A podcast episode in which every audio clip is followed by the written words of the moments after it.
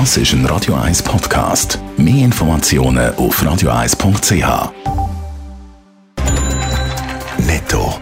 Das Radio 1 Wirtschaftsmagazin für Konsumentinnen und Konsumenten wird Ihnen präsentiert von Blaser Greinicher. Wir beraten und unterstützen Sie bei der Bewertung und dem Verkauf von Ihrer Liegenschaft. blasergreinicher.ch Dave Burkhardt.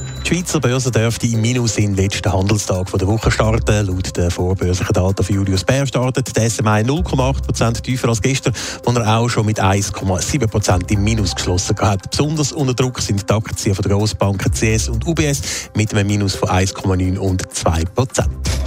Wegen der Ukraine-Invasion ist die Kreditwürdigkeit von Russland am Boden. Nach Fitch und Moody's hat auch S&P Russland abgestuft. Noten für langfristige Fremdwährungsanleihen liegt mittlerweile bei Triple C minus. Vorher ist sie wie BB Plus gelegen. Schon das ist Schrottniveau.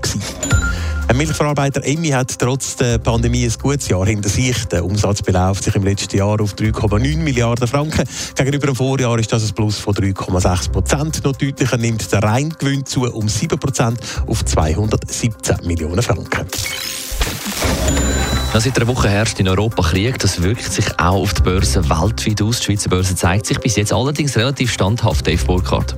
Ja, es hat zwar auch für den SMI Rückschläge gegeben, seit Russland in die Ukraine einmarschiert ist. So hat der SMI laut Cash seit dem Kriegsausbruch insgesamt aber nur 1,1 Prozent verloren. Erklären kann man sich das damit, dass sowohl die Ukraine, aber auch als auch Russland kein wirtschaftliches Schwergewicht sind. So hat zum Beispiel Russland die kleinere Wirtschaftsleistung als zum Beispiel Italien. Es kann aber auch sein, dass Investoren bis jetzt die Abhängigkeit von Europa vom russischen Öl und Gas oder auch die Gefahr von einem Flächenbrand bis jetzt nahezu komplett ausblendet haben. Es gibt ja auch Aktien, die seit dem Anfang von der Ukraine-Invasion sogar deutlich zulegen können. Ja, zum Beispiel die Walliser Alonso, die in dieser Woche 5,5% zugelegt hat. Oder auch der Duftstoffspezialist Givona mit einem Plus von über 5%. Oder der Hersteller von Computerzubehör Logitech mit 4%. Krisenresistent zeigen sich bis jetzt die Börsenschwergewichte Novartis, Roche und Nestle.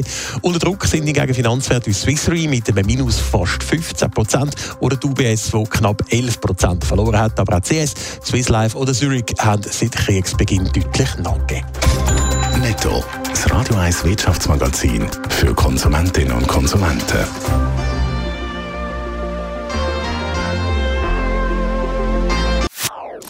Das ist ein Radio 1 Podcast. Mehr Informationen auf radio1.ch.